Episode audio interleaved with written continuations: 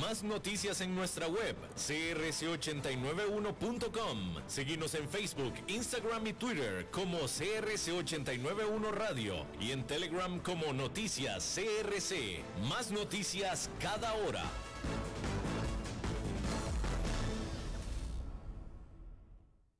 CRC 89.1 Radio y Cadena Radial Costarricense no se hacen responsables por las opiniones emitidas en este programa. Transcomer, puesto de bolsa de comercio, presenta a las 5 con Alberto Padilla.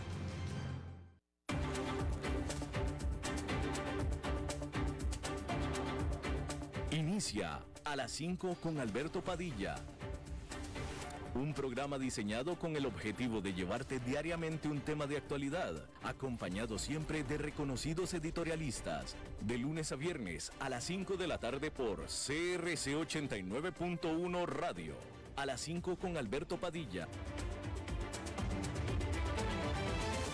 Hola, ¿qué tal? Saludos, bienvenidos a esta emisión de A las 5 con su servidor Alberto Padilla. Muchísimas gracias por estarnos acompañando, gracias por estar ahí. Le mando cálidos saludos desde las instalaciones y la señal de CRC 89.1 Radio en San José, Costa Rica, desde donde estamos transmitiendo hasta el punto en el tiempo y en el espacio en el que usted nos está escuchando, porque estamos saliendo en diferentes vías simultáneamente, estamos disponibles en la página de Facebook de este programa, estamos en Facebook Live, nos puede escuchar ahí a cualquier hora, estamos disponibles también en la página o en el canal de YouTube de este programa, así como también estamos disponibles en podcast en las diferentes plataformas más importantes para ello, Spotify, Apple Podcast, Google Podcast y otras cinco importantes plataformas más. Aquí en Costa Rica, este programa que sale en vivo en este momento a las 5 de la tarde se repite todos los días a las 10 de la noche. Y en esta ocasión, al otro lado de los cristales, tratando de controlar los incontrolables, el señor David Guerrero y la producción general de este programa, siempre poderosa, desde Bogotá, Colombia, a cargo del señor Mauricio Sandoval. Hay que comenzar hablando de que eh, ah, hay que decir que cientos de millones de personas, cientos de millones de personas están en riesgo de hambre, de hambruna, por la falta de alimentos causada por la invasión de Rusia a Ucrania y esto lo advirtió Antonio Guterres, el jefe de las Naciones Unidas. Turquía ha estado tratando de negociar un pasaje seguro, un pasadizo seguro para el grano y las, cientos de toneladas de granos que están atorados en el Mar Negro. Eh, sin embargo, Rusia ha dicho que la entrega a los mercados internacionales de estos granos dependen de que terminen las sanciones contra Rusia. Es decir, Rusia intrínsecamente está aceptando que tiene secuestrados esos granos en los puertos del Mar Negro a cambio de que le quiten las sanciones. Hay que decir, como siempre hemos repetido, que Ucrania es uno de los principales exportadores de trigo del mundo. ¿Sí? Ahora, otro de los alegatos que dice Rusia, otro de los alegatos que dice Rusia, que parece que es cierto, es que dice, los granos están atorados en el, Mar Negro porque Ucrania tiene minada, minados todos los accesos hacia los puertos donde están los granos. Y pareciera que es cierto, puesto que Ucrania dice, si yo quito esas minas, entonces Rusia puede venir a atacarme esos puertos. Entonces, bueno, ahí está. Mientras tanto, justo como lo dice Antonio Gutiérrez de las Naciones Unidas, mientras tanto, cientos de millones de personas están en riesgo de la hambruna por la falta de estos granos básicos. Y bueno, el gobernador de Luhansk, esta región en el este de Ucrania, dijo que las fuerzas ucranianas ahora controlan solamente las afueras de Severodonetsk, esta ciudad industrial que se ha convertido en la línea de guerra o en la línea frontal de la invasión rusa. La gobernadora o gobernador Sieri Haidai dijo que esta ciudad estaba siendo bombardeada indiscriminadamente y predijo que las fuerzas rusas intensificarán de hecho su bombardeo, así como también el de la ciudad cercana de Lysychansk. Y bien, ahí lo tiene usted. bien. Bueno, pues hay que decir que, mire, esta nota, esta nota que le voy a leer me parece sumamente importante porque vamos a hablar de las criptomonedas, ¿sí? Y una de las principales críticas hacia las criptomonedas, crítica que yo mismo adopto, que yo mismo eh, abrazo, es que no tienen una utilidad práctica. Esa es la principal crítica que yo le he dado a las criptomonedas. No tienen una utilidad práctica como no sea de especulación. Ya ni siquiera diría de inversión. No tienen, especular, para especular. Definitivamente, pero nada más. No tienen una utilidad práctica. ¿Sí? Y no soy el único que lo digo. Digamos que yo eh, eh, eh, me uno a la corriente de los que piensa que las criptomonedas no tienen utilidad práctica como no sea para especular única y exclusivamente. Pero a raíz de, estas, de esta posición mía, en mis redes sociales, ya algunas personas en las últimas semanas me habían indicado sobre una posible, para mí posible, para ellas muy real, por lo que me contaban, utilidad práctica. Después, la semana pasada, si usted es seguidor de mi programa, la semana pasada aquí entrevistamos a un eh, eh, emprendedor de criptomonedas en Argentina, donde hablaba él que para los argentinos cuya moneda nacional, que es el peso argentino, ha estado devaluándose tanto, las criptomonedas se han vuelto como una buena alternativa. Y bueno, ese tipo de cosas me empezaron a llamar la atención, por eso hice la entrevista la semana pasada al respecto. Pues mire esta eh, nota, yo creo que esta nota que le voy a leer lo describe a la perfección en lo que es una utilidad práctica para las criptomonedas. Una, que si es así, que por lo visto es así, puesto que estos grupos lo están denunciando, entonces me parece perfecto. Así sí. Con, lo cual, por lo pronto, entonces las criptomonedas serían algo para una utilidad práctica de nicho, para circunstancias particulares, y ahí sí creo yo que puede funcionar bastante bien, de acuerdo a lo que están diciendo estos grupos. Y me explico.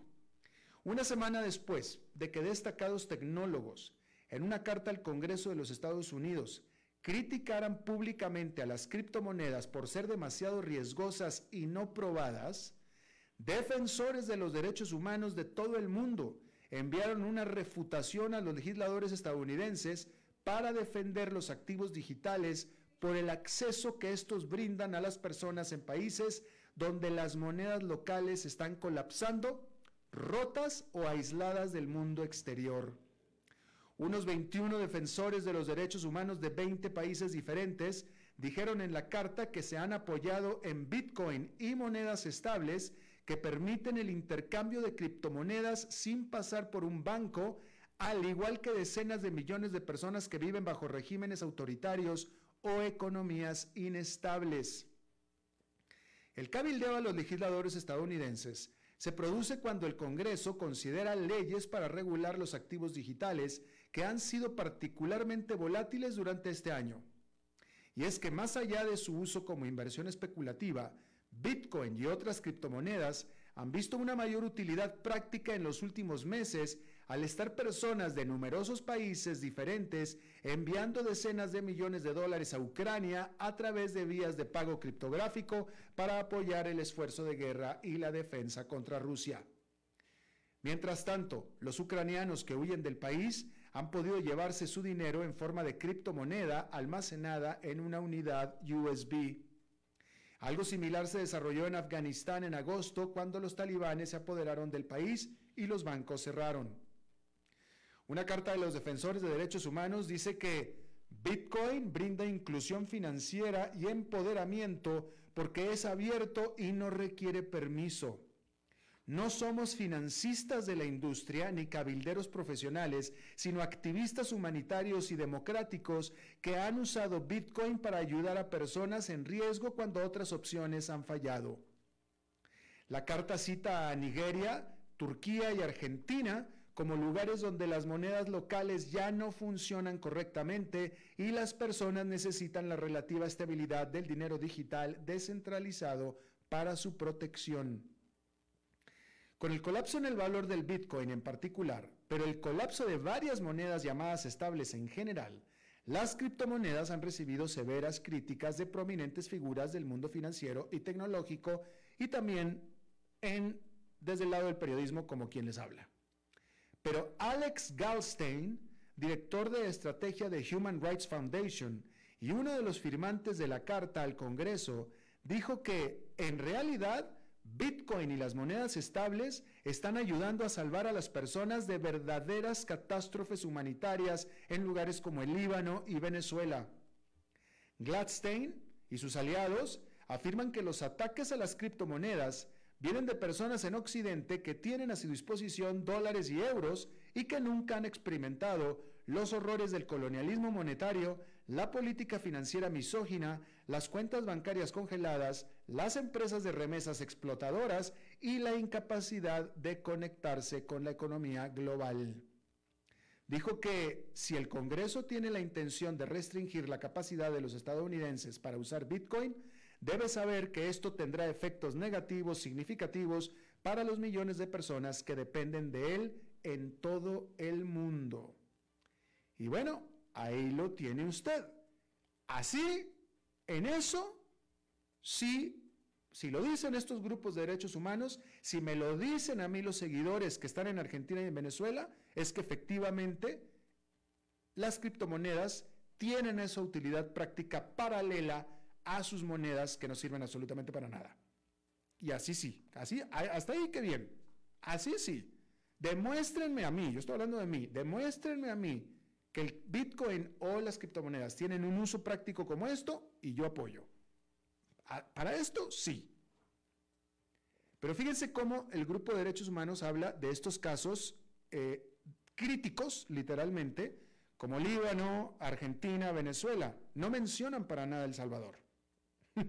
Por tanto, todavía no apoyo necesariamente o no le encuentro la utilidad práctica al caso de El Salvador. Pero está bien, está bien, ese es asunto de Bukele y asunto de los salvadoreños, qué bueno. Pero por eso pareciera que no tiene todavía el Bitcoin una utilidad práctica en El Salvador, país que por cierto no solamente no tiene una moneda que está desplomándose, como si tiene Venezuela y Argentina, sino que tiene el dólar. Y entonces, usar el Bitcoin paralelo con el dólar, pues suena como que a medio, pues qué, ¿cuál es la palabra? Redundante, por no decir inútil. Pero en estos casos tan puntuales que están eh, exhibiendo estos grupos de derechos humanos, así sí, tienen todo mi apoyo y sí puedo entender la utilidad práctica de las criptomonedas. Así sí, por fin, una utilidad práctica.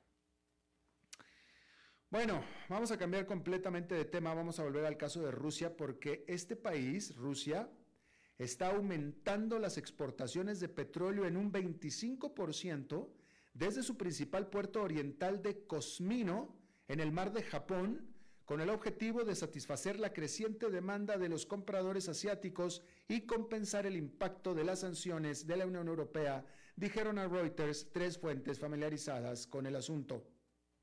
Moscú ha dicho que espera desviar las exportaciones de energía de Occidente a Asia, pero hacerlo a través de largos viajes en tanqueros desde los puertos marítimos europeos es costoso y sobre todo complicado, por no decir casi imposible, por las sanciones occidentales por la invasión de Ucrania.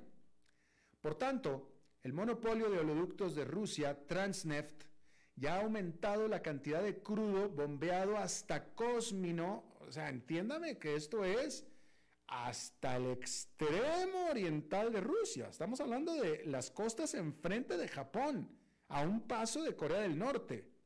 O sea, decenas de miles de kilómetros, pero sin embargo hay un oleoducto. ¿Sí? Y bueno, Transneft entonces ya ha aumentado la cantidad de crudo bombeado a Cosmino o Cosmino a través de su principal ruta petrolera asiática que es el oleoducto del Océano Pacífico de Siberia Oriental, por 70 mil barriles por día mediante el uso de aditivos químicos para acelerar los flujos de petróleo, dijeron las fuentes hablando bajo condición de anonimato. Moscú también planea enviar 80 mil barriles diarios adicionales del llamado crudo ESPO a Cosmino por ferrocarril desde Meguet, una ruta utilizada anteriormente para abastecer a Cosmino y las refinerías nacionales cuando se estaba construyendo el oleoducto ESPO, dijeron las fuentes. Los suministros adicionales permitirán a Cosmino aumentar las cargas generales a unos 900 mil barriles por día en los próximos meses, desde un promedio de alrededor de 750 mil barriles por día en lo que va del año, agregaron. En el 2021, Cosmino cargó alrededor de 720 mil barriles por día. Se planea que las exportaciones de petróleo ESPO a través de Cosmino alcancen un máximo histórico de alrededor de 880 mil barriles por día en julio, dijeron dos de las fuentes. La semana pasada, la Unión Europea anunció su embargo sobre el petróleo ruso y dijo que detendría las importaciones del 90% del petróleo y productos de Rusia a partir de fin de año. Pero empresas en China que han criticado repetidamente las sanciones occidentales a Moscú y en India han estado comprando más petróleo ruso en los últimos meses, aprovechando el gran descuento con el que se vende. El oleoducto ESPO, que conecta por tierra a los yacimientos petrolíferos siberianos de Rusia con Cosmino y clientes en China, tiene una capacidad potencial total de 1,64 millones de barriles por día. Pero Cosmino actualmente puede manejar cargas de solamente hasta 1,1 millones de barriles por día, dijo una de las fuentes, ya que la capacidad limitada de oleoductos y trenes no le permite alcanzar ese nivel potencial sin más trabajos de construcción de infraestructura.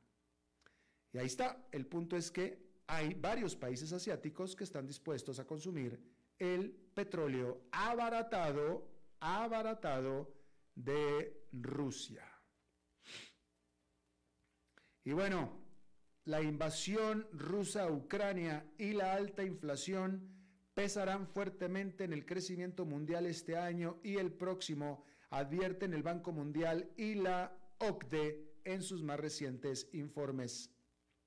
Para muchos países la recesión sería difícil de, de evitar Repito, para muchos países la recesión será difícil de evitar, dijo el martes el presidente del Banco Mundial, David Malpass.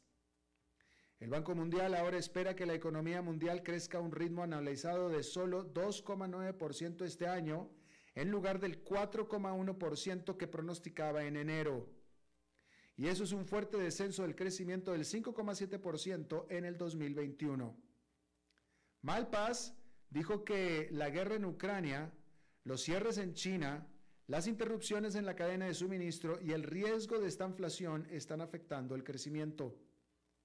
La estanflación, que se refiere al estancamiento del crecimiento económico y la alta inflación, se ha convertido en una preocupación creciente. La última vez que esta tendencia fue una gran preocupación fue a fines de la década de los 70, cuando una crisis de petróleo y una economía lenta llevaron a dos recesiones a principios de la década de los 80. Por su parte, la OCDE dijo el miércoles que ahora proyecta que el crecimiento global caerá bruscamente alrededor del 3% este año y caerá al 2,8% en el 2023.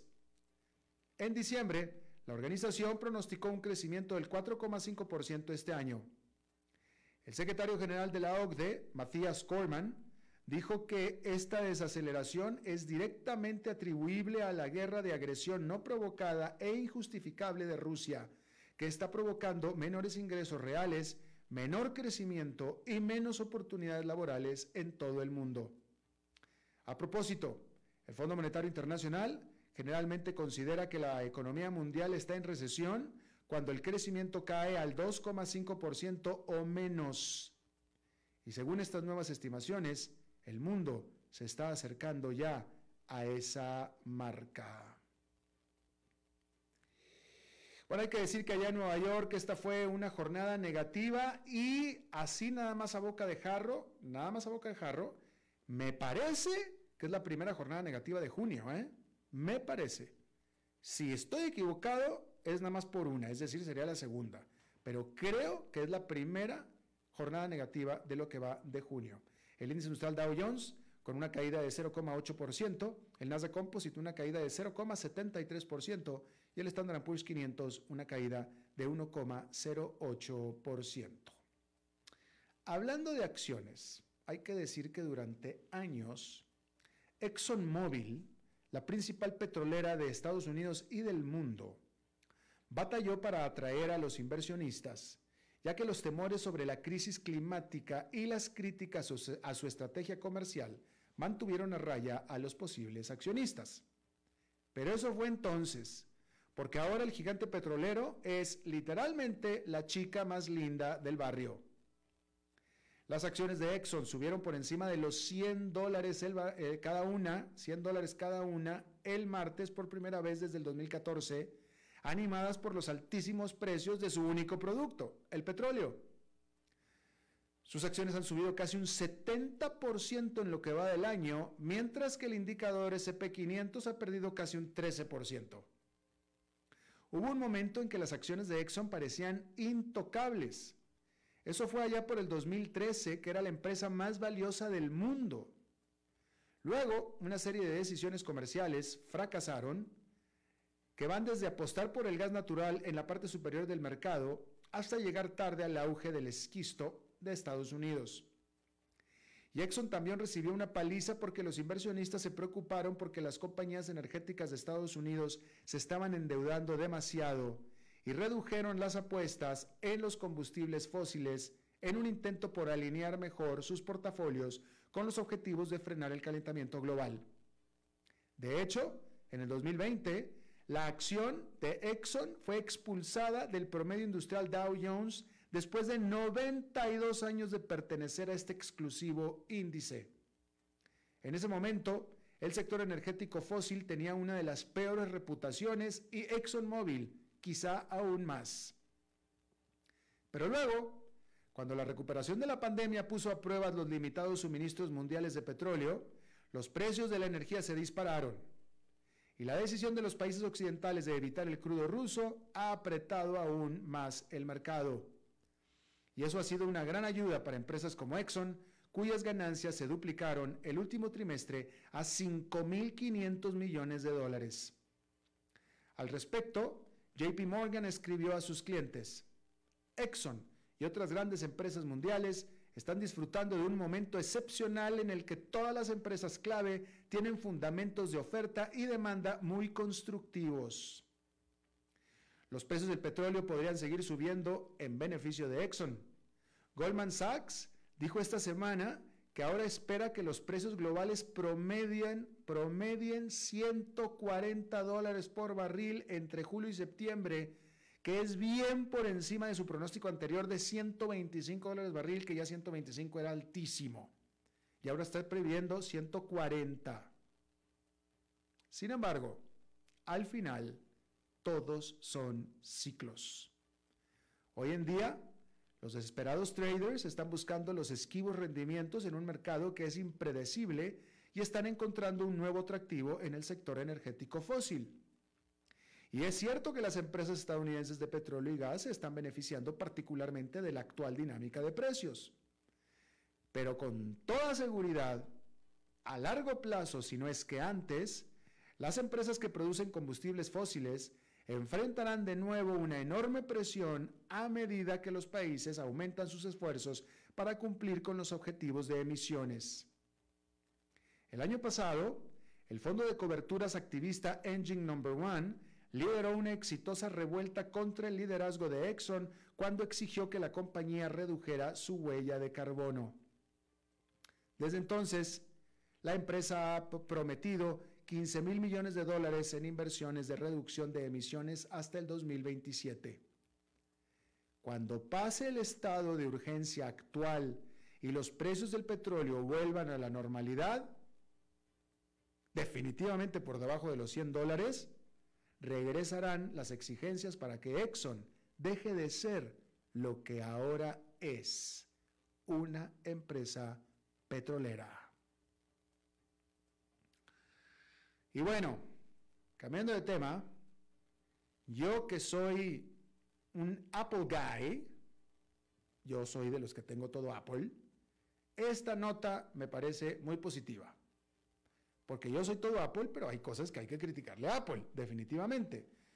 Bueno, pues hay que decir que Apple y otros fabricantes de teléfonos inteligentes menos importantes deberán todos admitir USB-C como parte de un estándar de carga único para los dispositivos móviles en toda la Unión Europea a partir del otoño del 2024, según una nueva ley anunciada el martes por funcionarios de la Unión Europea. La legislación tiene como objetivo reducir los desechos electrónicos y eliminar el desorden de cables, dijo la Comisión Europea.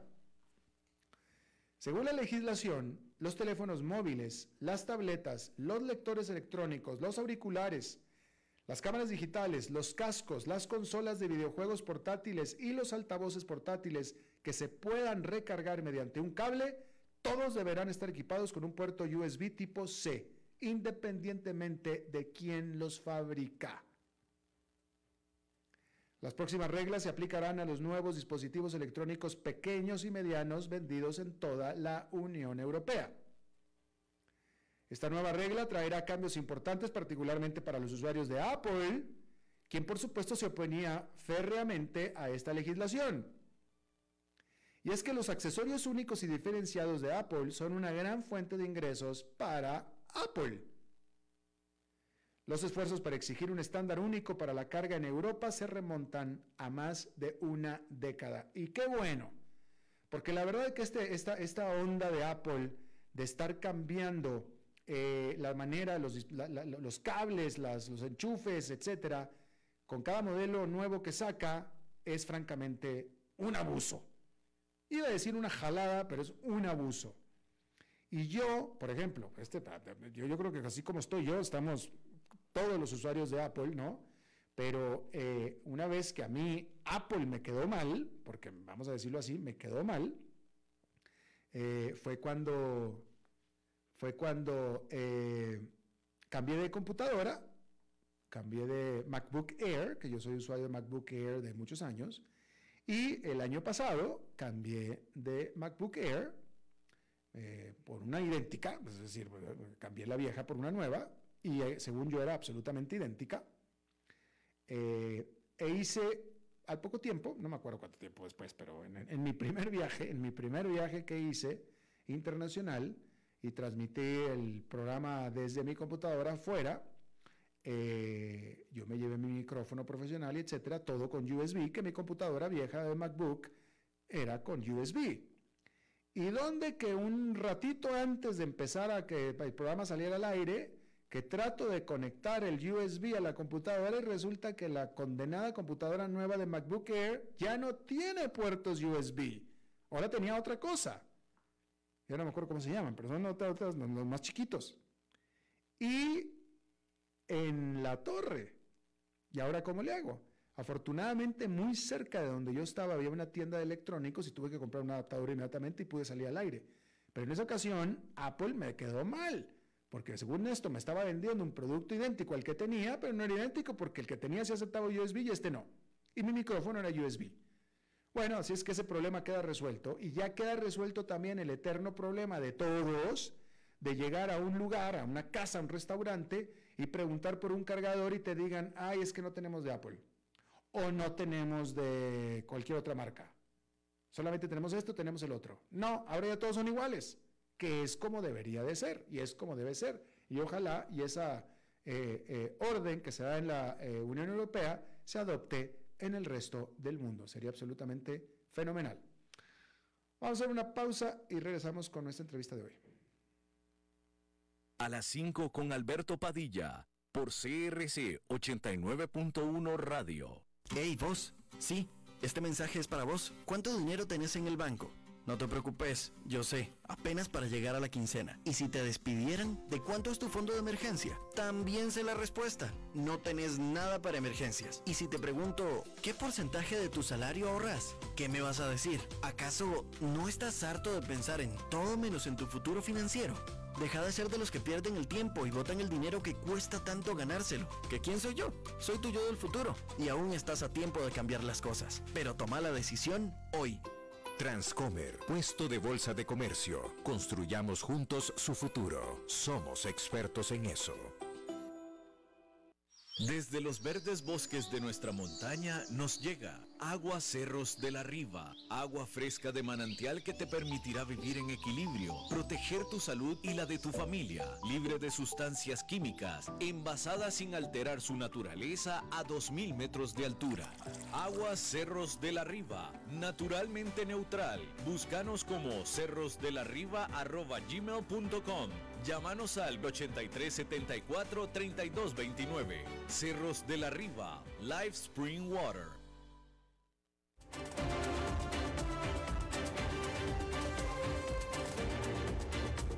Seguimos escuchando a las 5 con Alberto Padilla.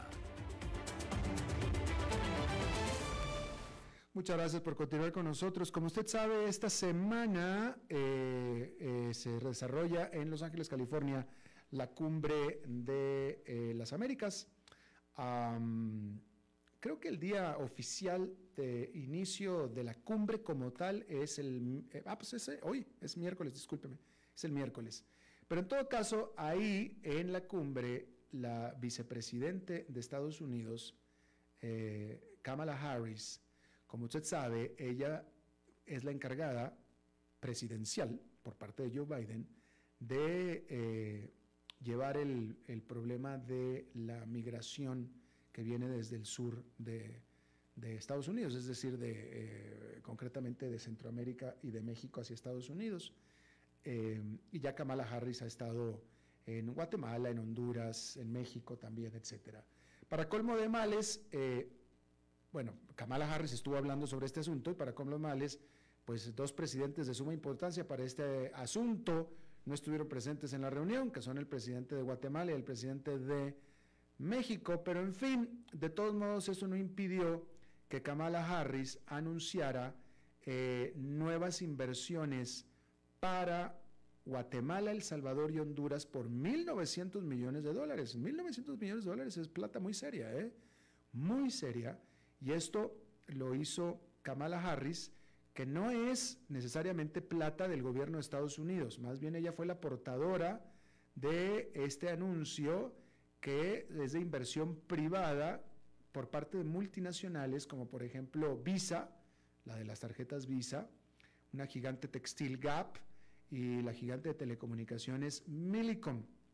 La idea, la implicancia de esto obviamente es de llevar estos trabajos específicamente Guatemala, El Salvador y Honduras para tratar de ayudar, de paliar, de solucionar el grave problema de la migración ilegal que se está dando actualmente en la frontera de Estados Unidos con México, donde la gran mayoría de ahí son este, eh, centroamericanos. Hay que decir que eh, la Oficina de Aduanas y Protección Fronteriza de Estados Unidos dice que actualmente se están deteniendo alrededor de 7.500 personas no autorizadas o ilegales, como le llaman en Estados Unidos, diarios. 7.500 diarios. Si están deteniendo a 7.500, quiere decir que están deteniendo a una fracción de los que están pasando. Porque, no, si están deteniendo a 7.500, quiere decir que tres veces más están cruzando en realidad. Pero el punto es que estos 7.500 detecciones o detenciones son casi cinco veces el promedio de entre 2014 y 2019. O sea, algo está pasando que se está empeorando el asunto. Vamos a hablar de esto y yo le agradezco muchísimo a Romina Sarmiento. Ella es eh, licenciada en ciencia política y eh, académica en eh, Argentina y, bueno, ella es, tiene maestría en Derecho Internacional de los Derechos Humanos y conocedora del tema de migraciones Romina, muchísimas gracias por estar con nosotros. Hola, muy buenas tardes allí en Costa Rica y disculpen la voz que aquí hace muchísimo frío. Un gusto saludarlos y un placer estar con ustedes hoy. tienes una voz divina, Romina. Dinos una cosa, este tipo de inversiones que siempre son muy bienvenidas y que ayudan para muchas cosas, digo, 1.900 millones de dólares para cualquier país es tremenda inversión, para países tan pequeños como los que estamos hablando definitivamente, y definitivamente van a crear trabajos y van a crear prosperidad. Pero es esa la solución al problema por no decir crisis migratoria de esos países hacia Estados Unidos? A ver, primero es importante marcar algo que, tenemos en el lenguaje incorporado, es que las migraciones o los migrantes no son ilegales. La ilegalidad es la condición en la que ingresan o se, em, digamos, permanecen en un país. Entonces, eh, ya tenemos que empezar a cambiar porque incluso en, el diálogo, en la Cumbre de las Américas, em, la responsable del área de desarrollo social y, varias personas hicieron justamente un evento para analizar específicamente la situación de Guatemala, de El Salvador y mm, de Honduras, que serían los países que van a recibir este, en este caso las, donaciones. Em, otra cuestión, para quienes quizás no están tan inmersos en la cuestión migratoria es que la responsabilidad siempre, digamos, de, quienes ingresan y quienes salen es de los propios estados. Con lo cual no solamente Estados Unidos tiene una responsabilidad en el control del ingreso, sino en las negociaciones bilaterales que pueda hacer con estos tres países, específicamente con el Triángulo Norte, para que, digamos, las personas no huyan de sus hogares, ya que nadie quiere este, dejar su, espacio de, nacionalidad, su, patria, este, su trabajo, pero en este momento está sucediendo sobre todo en situaciones incluso también complejas como las de Nicaragua, donde la gente se ve forzada a huir para buscar una, en términos de necesidad, un espacio, digamos, de mejora de su vida, de acceso, digamos, a bienes básicos y sobre todo para huir de la persecución y de la violencia, eh, del, tanto del crimen como de la violencia política.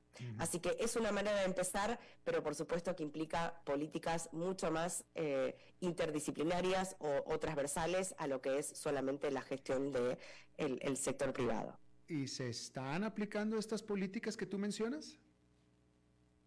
Bien, para ponernos un, poco en, situación, eh, desde hace varios años ya eh, la Organización de los Estados Americanos viene trabajando, incluso Latinoamérica tiene no solamente una legislación, sino acuerdos y planes eh, que tienen como objetivo contribuir a la migración segura y la migración internacional, sobre todo porque cada vez es mayor la cantidad incluso de menores no acompañados que transitan eh, en el continente y eso se ha acrecentado cada vez más.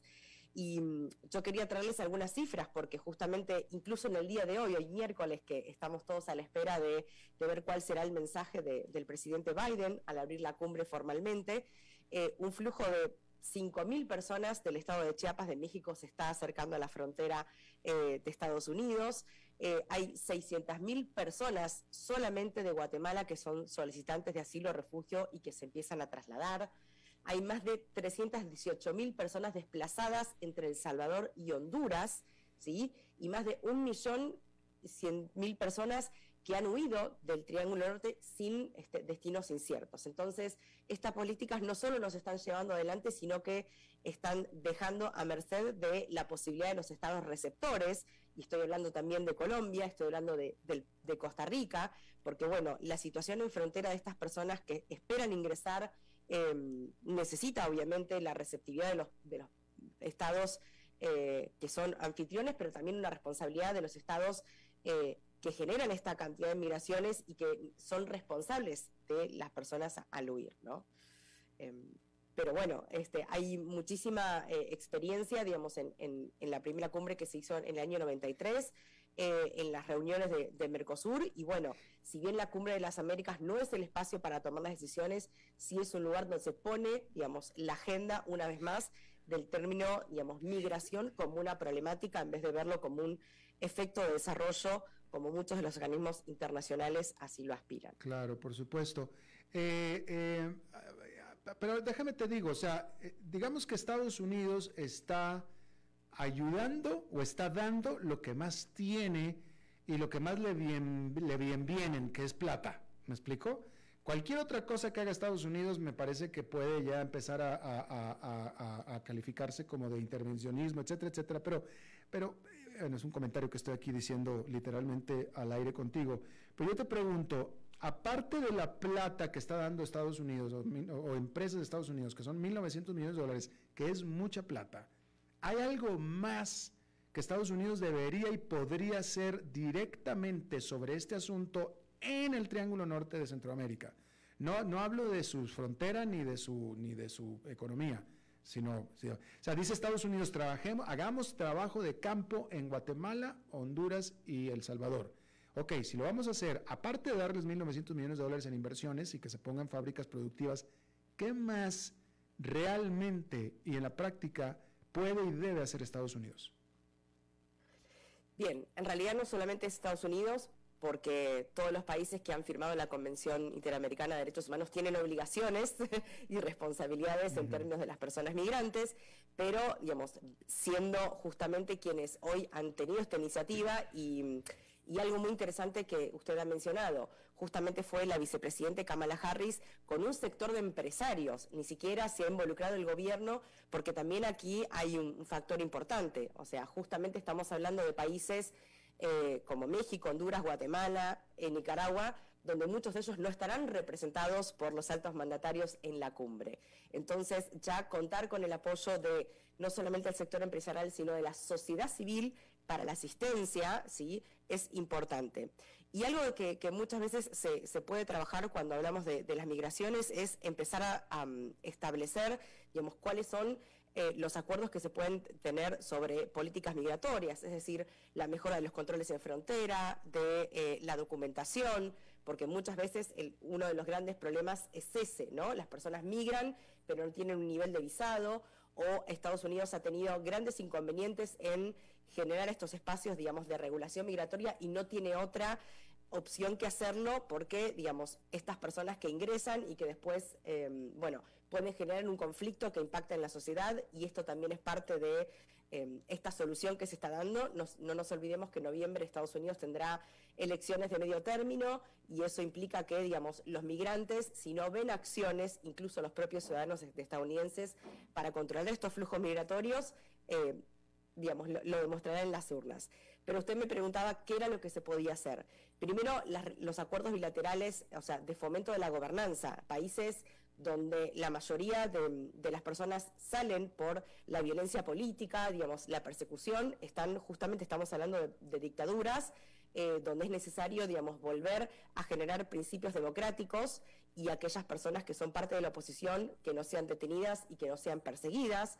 Eh, por otro lado, el nivel de corrupción que muchas veces existe, digamos, en, los países de Latinoamérica y que, digamos, si hay fondos o transferencias para Em, programas sociales, que en este caso no se van a hacer porque, como usted bien lo dijo, van a ser para el empleo, va a ser manejado por el sector, digamos, de las corporaciones. Em, es importante, pero lo que, em, lo que sí hay que hacer es un llamado de atención, digamos, a los países, digamos, y generar negociaciones políticas para ver por qué se está dando estos, este tipo de flujos migratorios, tener entre las cancillerías y los departamentos de relaciones exteriores un control y una política, digamos, mucho más efectiva, eh, no solamente sobre el ingreso y el egreso y garantizar las condiciones o, digamos, para que las personas puedan este, retornar a sus países. Esto es algo que, digamos, no es muy sencillo de lograr porque justamente, digamos, países como México, países como em, Nicaragua, eh, bueno, el caso de Venezuela también, que estamos hablando de, y voy a citar una frase del Observatorio de las Personas Emigrantes Venezolanas, es un país fuera de un país, digamos, hmm. no tienen las garantías, digamos, para que las personas retornen. Entonces, muchas veces depende de las negociaciones, no solamente del flujo de capital, sino un poco de la presión política eh, y de sacar la carta democrática que también pesa en, el, en el, área, digamos, latinoamericana. Eh,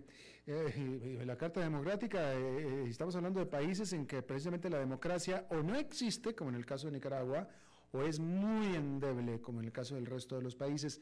Pero fíjate, estaba escuchándote haciendo esta reflexión, Romina, porque eh, el sustento, literalmente, o sea, estoy, reflexionando acerca del conflicto de interés que tienen estos tres países. Y, por eso me parece que es tan fácil para ellos, como Yamatei de Guatemala o Xiomara Castro de Honduras, de ni siquiera asistir a la cumbre, cuando gran parte del tema de la cumbre iba a ser hablar precisamente de la problemática en sus países. Y me refiero con este conflicto de interés porque con cada uno de estos migrantes que salen de cada uno de estos países, uno, se quita la presión interna de tener que mantenerlos internamente, o sea, se va un desempleado más del país, pero es desempleado que encima, en los pocos meses, en pocos meses va a empezar a mandar plata de regreso al país, Tanto así que desde hace décadas el principal ingreso de divisas de cada uno de estos países son las remesas. Entonces tiene un conflicto de interés terrible. A ellos les conviene al final que la gente se vaya a trabajar a Estados Unidos. Sí, a ver, eh, desde lo político hay muchos factores que, analizar. Eh, lo que pasa es que recordemos también que la situación de pobreza existente, eh, sobre todo en, países como Salvador, Guatemala y Honduras, está entre el 68% por ciento de la población y el 74% de la población justamente de pobres corresponde a niños, niñas y adolescentes, ¿no? En, en estos países. Entonces, quienes muchas veces migran son eh, las, mujeres o, las cabezas de familia, digamos, como usted dice, digamos, para poder em, conseguir trabajos y financiar la vida del resto de la familia en, el lugar, digamos, de, eh, procedencia. Entonces, eh, muchas veces, digamos, también hay un, montón de procesos que, digamos, que se suceden porque esta presión económica lo que hace es que estas niñas, estos niños queden por fuera, digamos, del ámbito de cobertura familiar, sean víctimas de la violencia y sobre todo, además, eh, los procesos que se suceden con la detención y la separación de las familias, no solamente digamos en, fronteras, sino una vez que ingresan en el país. Recordemos aquellas fotos que unos años atrás salieron en la época, digamos, de otro presidente, donde los niños habían sido aislados de sus familias. ¿A qué me refiero con esto? Que no es solamente un problema de visión económica, sino de muchísimas consecuencias, digamos, sociales y, de un gran desarraigo. Entonces, eh, fomentar, digamos, condiciones de, sostenibilidad, resiliencia y de una prosperidad dentro de esos países, por supuesto que logrará o aspira a lograr a que las personas se queden. De hecho, la mayor cantidad de fondos va a ser destinada para programas de formación y de capacitación laboral para mujeres y niñas, ¿sí? que está a cargo de una organización muy prestigiosa que es la organización educativa CARE, eh, y hacia eso es donde también se está pensando, digamos, las estrategias de que, digamos, las familias permanezcan unidas, que no haya migración y sobre todo focalizar esta, esta instancia de formación en quienes generalmente eh, se consideran, digamos, las personas que, terminan migrando, que son las mujeres y las niñas, ¿no? Eh, pensemos que este proyecto busca capacitar, digamos, más de 500.000 mujeres, niñas y niños, o sea, a esto se va, esto solamente en, en Guatemala, Em, pero bueno, la situación de, Centroamérica también tiene el flagelo de la violencia política y las dictaduras, digamos, y la necesidad de las personas de buscar seguridad también hace que, digamos, tengan esta necesidad de emigrar. Eh, cuando todavía, digamos, no estamos pensando ni siquiera en la condición de refugiado. Estamos solamente hablando de personas que emigran, ¿no? Claro. Em, claro.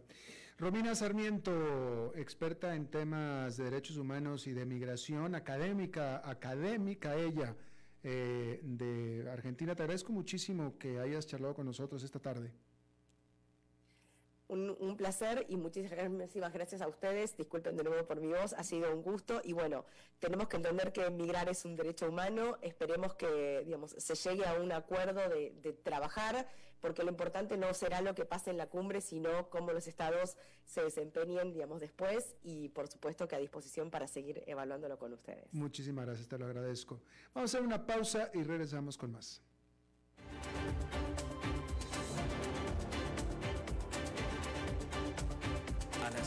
Con Alberto Padilla por CRC 89.1 Radio. Hey, vos. Sí, este mensaje es para vos. ¿Cuánto dinero tenés en el banco? No te preocupes, yo sé, apenas para llegar a la quincena. Y si te despidieran, ¿de cuánto es tu fondo de emergencia? También sé la respuesta. No tenés nada para emergencias. Y si te pregunto, ¿qué porcentaje de tu salario ahorras? ¿Qué me vas a decir? ¿Acaso no estás harto de pensar en todo menos en tu futuro financiero? Deja de ser de los que pierden el tiempo y botan el dinero que cuesta tanto ganárselo. ¿Que quién soy yo? Soy tu yo del futuro y aún estás a tiempo de cambiar las cosas. Pero toma la decisión hoy.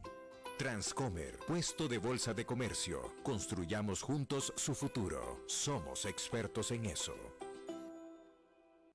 Desde los verdes bosques de nuestra montaña nos llega agua Cerros de la Riva, agua fresca de manantial que te permitirá vivir en equilibrio, proteger tu salud y la de tu familia, libre de sustancias químicas, envasada sin alterar su naturaleza a 2.000 metros de altura. Agua Cerros de la Riva, naturalmente neutral. Búscanos como cerrosdelarriba.gmail.com Llámanos al 83 74 32 29. Cerros de la Riva, Live Spring Water.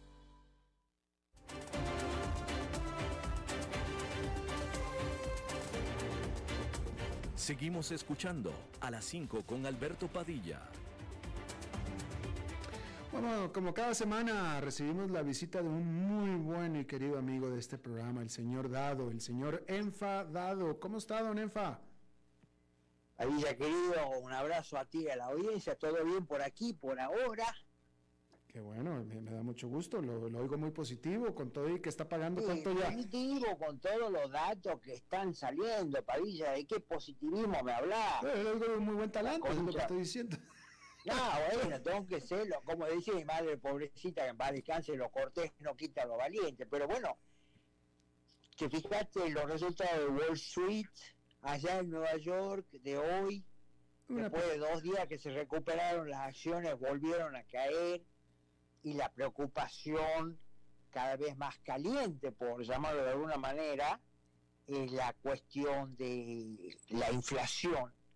Eh, hace fin de esta semana vamos a conocer cuál es el índice de inflación minorista en Estados Unidos, pero bueno, eh, los precios del petróleo superando los 130 dólares el barril. Eh, eh, le, cuento que parece que el dato viene cayendo, la inflación. No, no, no. No. parece que vamos a verlo el viernes. No, no, no. No, no, no, no es eso. Este, bueno, está aumentando el precio del petróleo, por lo tanto impactando lo que pagamos la gasolina acá en Estados Unidos, eso influye en el costo de los, de los alimentos y bueno, está muy, muy complicada la situación, Padilla, mucha gente común y corriente, digamos, la gente trabajadora cada vez más preocupada por lo que cuesta llenar un tanque de gasolina. A mí me tocó ver eh, gente que le pone dos galones de gasolina, ¿no? Y está pagando más de 20 dólares. Hay lugares en Estados Unidos donde vale más de 5 dólares, 6 dólares el galón. Eh, se anunció también que muy posiblemente empiece a haber problemas con el abastecimiento de alimentos, que empiecen a haber este, problemas ahí. Eh, no, no, no estamos bien, Padilla, y lo que más te rompe las pelotas es que el gobierno de Biden te dice que la situación de la economía es la mejor de la historia. No, pero no, no, Biden, no, ha dicho eso. ha dicho la, la secretaria de prensa de Casa Blanca, eh, cuando la, la interrogaron hace dos días, dijo, bueno, ¿qué pasa con la inflación? ¿Qué pasa con los alimentos? Y ella dijo, bueno, estamos en la mejor economía de la historia, ¿no? Bueno, Entonces, no, no es tan así, país, estamos cagados, se vienen tiempos todavía peores, y, bueno, la, verdad que, no sé, no sé. Bueno, bueno, eh, mire, este, vamos a ver, yo aquí en el programa hice una nota concienzuda a principios de esta semana acerca de que los últimos datos de la inflación indican, indican que habría alcanzado su pico en marzo, porque ya, eh, ya en abril empezaron a, en abril hubo un retroceso. Si en el, en el dato de este viernes, que es el de mayo, se confirma que es lo que se piensa que se va a confirmar, entonces se confirmaría que ya llegó a su pico en marzo y que estaría bajando. La gran pregunta entonces en este momento sería qué tan pronto va a bajar desde el 8 más por ciento que está actualmente al punto ideal que sería de 2,53%. Y esa es, la, esa es la respuesta que no tenemos, señor Dado. Claro, hemos alcanzado casi 10% de inflación anual y porque vos me decís que baja, baja, entre comillas, medio punto, estamos mejorando, no es así, ¿no? lo que ellos pronostican, los expertos, es que en el verano la inflación va a seguir, te produce risa para no llorar lo que dice la secretaria del Tesoro, la Yellen, que fue parte de la Reserva Federal, cuando hace un año te estaba diciendo ella que la inflación era algo transitorio, ahora te reconoce que la inflación llegó para quedarse. Eso no, no, no es buena señal, Padilla. ni aquí ni en ninguna parte del mundo, ¿no? Y bueno, hablando de todo el mundo, es un fenómeno del mundo, ¿verdad? No, no nada más es Estados Unidos, ¿estamos de acuerdo en eso? El tema es que la inflación de Estados Unidos acá, que tiene sus causas propias, como ha sido la inyección multibillonaria de dólares, impresión, emisión, eh, tiene ese impacto con sus características propias. Hay lugares, qué sé yo, eh, en el mismo hemisferio que tienen menores índices de inflación que, que Estados Unidos.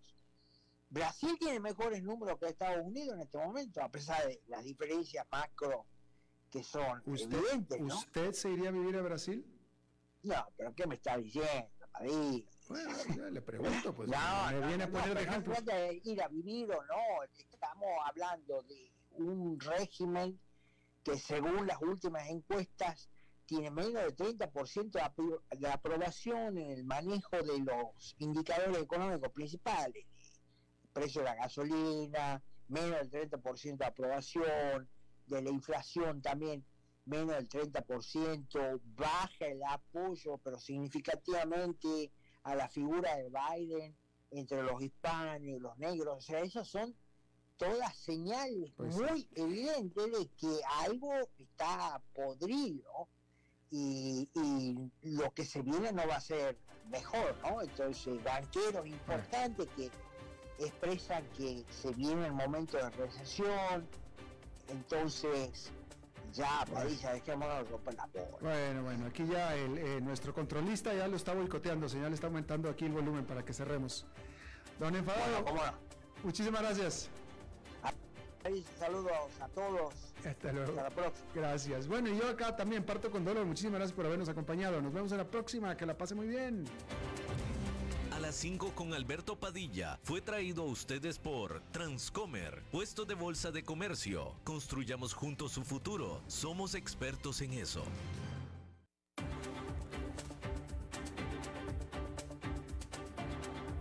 Concluye a las 5 con Alberto Padilla.